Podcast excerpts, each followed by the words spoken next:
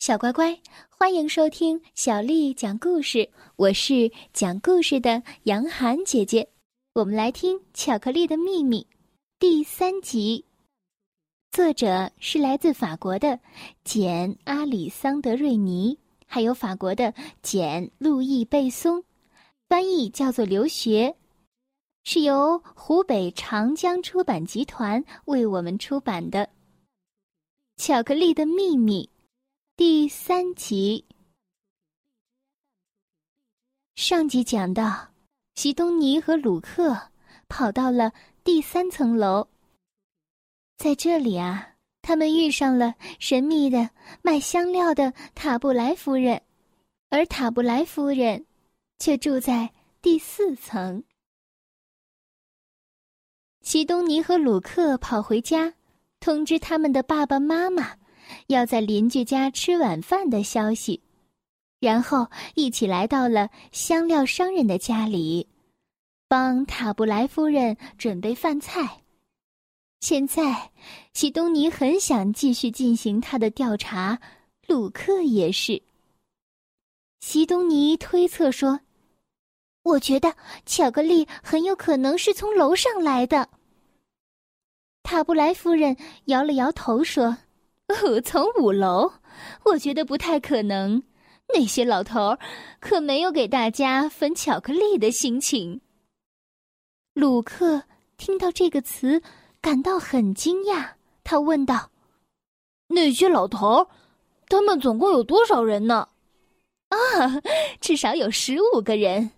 有的时候看完电视里的晚间新闻之后，我去倒垃圾的时候，会在楼梯遇到他们。”我认为那个时间正好是他们外出的时间。西东尼想到看门人拉提宠夫人的话，好奇的问道：“那么，他们真的能在天花板上行走吗？”塔布莱夫人说：“呵呵，这我就不知道了。但是啊，他们都戴着墨镜，这倒让我觉得很奇怪呢。”接着，塔布莱夫人布置好了餐桌，所有人坐在餐桌前。晚饭结束之后，他们忽然听到门铃响了。塔布莱夫人站起身来，她神秘地说：“嗯，终于来了，像往常一样，就在这个时候。”于是她打开门，她迎接着访客。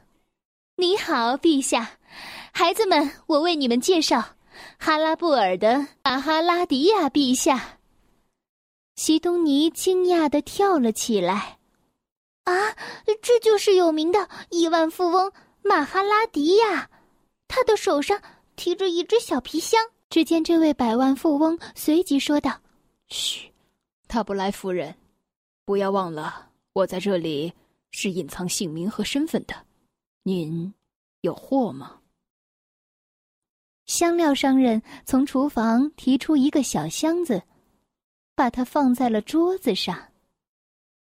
啊，在这里，陛下，一共四十九块戴丽丝尔巧克力，是这段时间从我家和马图查那里收集到的。马哈拉迪亚也打开了小皮箱。好的，塔布莱夫人。小皮箱里。放满了钞票，席东尼和鲁克屏住了呼吸，惊讶极了。等马哈拉迪亚走了之后，塔布莱夫人向孩子们解释道：“他每个星期从哈拉布尔来到这里，就是为了收集这些巧克力。他得知戴丽丝尔巧克力是全世界最为稀有的巧克力。”只能在莱昂罗比纳大街五十九号这栋大楼里找到。马哈拉迪亚十分的富有，他不惜一切代价来满足他的四十九个贪吃的孩子的愿望，而我呢，则用这些钱来给我的猫咪们买漂亮的住房。离开了塔布莱夫人的家，鲁克开心地说。哦，多神奇啊，像童话一样！这个马哈拉迪亚陛下和这些猫，我今天已经很满足了。而席东尼却说：“哦不，你不能就这样算了。我们还不知道巧克力是从哪里来的呢。野兽住在哪里？我要去第五楼。”鲁克虽然不情愿，但他还是跟着席东尼一起来到了五楼。他们听到门后传来了奇怪的声响，他们一按门铃，声响立刻就停止了。大门忽然打开，鲁克本能的向后一跳，一个男人出现了，戴着黑色的墨镜。就像塔布莱夫人所描述的一样，但这还不是全部。那个男人倒立着，他悬浮在天花板上，因为他穿着真空吸盘鞋。在他的后面，十几个同样造型的人在房间里穿梭，他们操作着带有屏幕、摄像机和电线的电子仪器。他们将房间里发生的一切用摄像机记录了下来。不知道为什么，鲁克和席东尼有一种窒息的感觉。倒立着的人发出干涩的声音问道：“有什么事儿？”席东尼问：“呃，我和我的朋友想知道壁炉里的巧克力是你们给我们的吗？”“当然不是。”另外。我们每天都收到巧克力，还有别的事儿吗？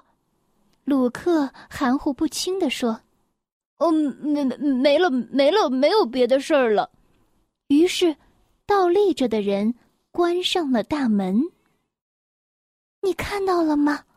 是的，真的太神奇了。这种方式的，不，我是想说巧克力，他们也收到巧克力，而且我也仔细看了。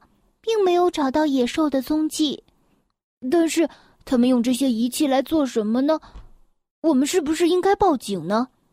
别说话，鲁克，让我好好的想一想。西东尼闭上了眼睛，集中精力的思考了一分钟，忽然说道：“啊，我全明白了！有人在六楼制造巧克力，然后这群倒立的人住在他们的楼下。”就是发现了他们的秘密配方，他们一定是间谍。那么，我们一定要赶快去通知住在六楼的加里班先生。你别这么心急，鲁克，最好是等间谍们都出去的时候。塔布莱夫人不是说他们每天晚上十一点离开吗？好吧，今晚的晚间新闻结束之后，我们就约在这里见面吧。午夜前，鲁克和席东尼在大楼的顶层，加里班先生的大门前碰面了。鲁克问道：“要是他睡着了怎么办？”席东尼回答：“他肯定没睡，我从楼下还看到有灯光呢。”席东尼敲了敲门，门几乎是立刻打开了。门口出现了一个非常和蔼的、长着长长的胡须的老爷爷。他对他们说：“晚上好，孩子们。这个时间拜访稍微有点晚，不过请进来吧。”第一个房间里满满的堆放着皮质的容器和灶炉，这是一个小型的厨房。空气中有一种美妙的香味儿。老爷爷问：“我要一些巧克力吗，孩子们？”加里班先生打开了一个装满了戴丽丝尔巧克力的储物柜。西东尼兴奋的大喊：“我说的没错，您就是制造戴丽丝尔的人。”老爷爷说：“我叫加里班杰罗姆加里班，巧克力工厂主。”你们觉得我的巧克力怎么样呢？他的眼睛里放着光芒，弯下腰看着正在舔巧克力的孩子们。我发明了最棒的巧克力配方，但是我不能吃巧克力，我对巧克力过敏。但我想要制造巧克力，至少让我的邻居们受益。这就是为什么我每天通过壁炉给我的邻居们传递巧克力的原因。西东尼用低沉的声音说：“加里班先生，您知道在您家的楼下有间谍吗？他们想要偷走戴丽丝尔巧克力的配方。”我间谍？呃，不是的，我的孩子们，他们是学者，他们是在研究。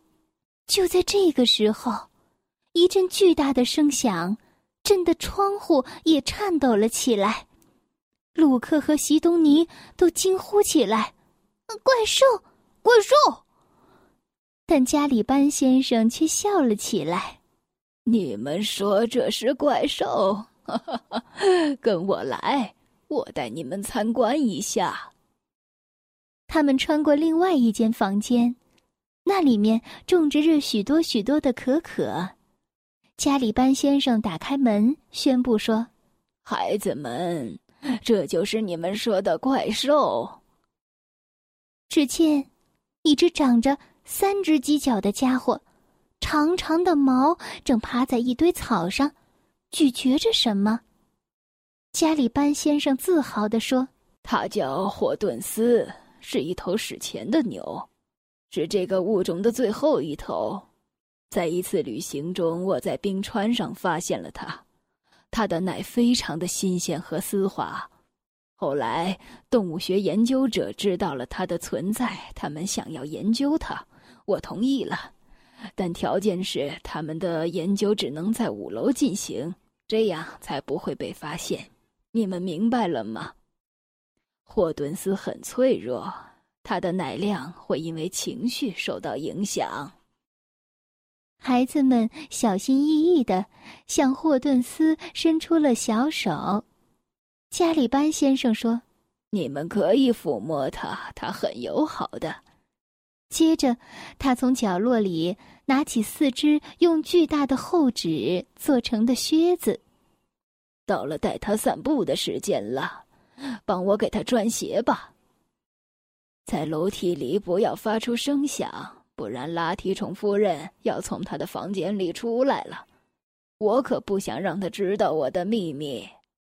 齐东尼笑着说：“绝对不用担心，我肯定。”他早已经用棉球塞住了耳朵，躲在床底下了。而且我们会为您好好的保护这个秘密的。这就是巧克力的秘密这个故事。小乖乖，今天的故事就为你讲到这儿了。如果你想听到更多的中文或者是英文的原版故事，欢迎添加小丽的微信公众账号“爱读童书妈妈小丽”。接下来又到了我们读诗的时间了。今天为你读的这首诗是刘长卿写的《弹琴》。弹琴，刘长卿。零零七弦上，静听松风寒。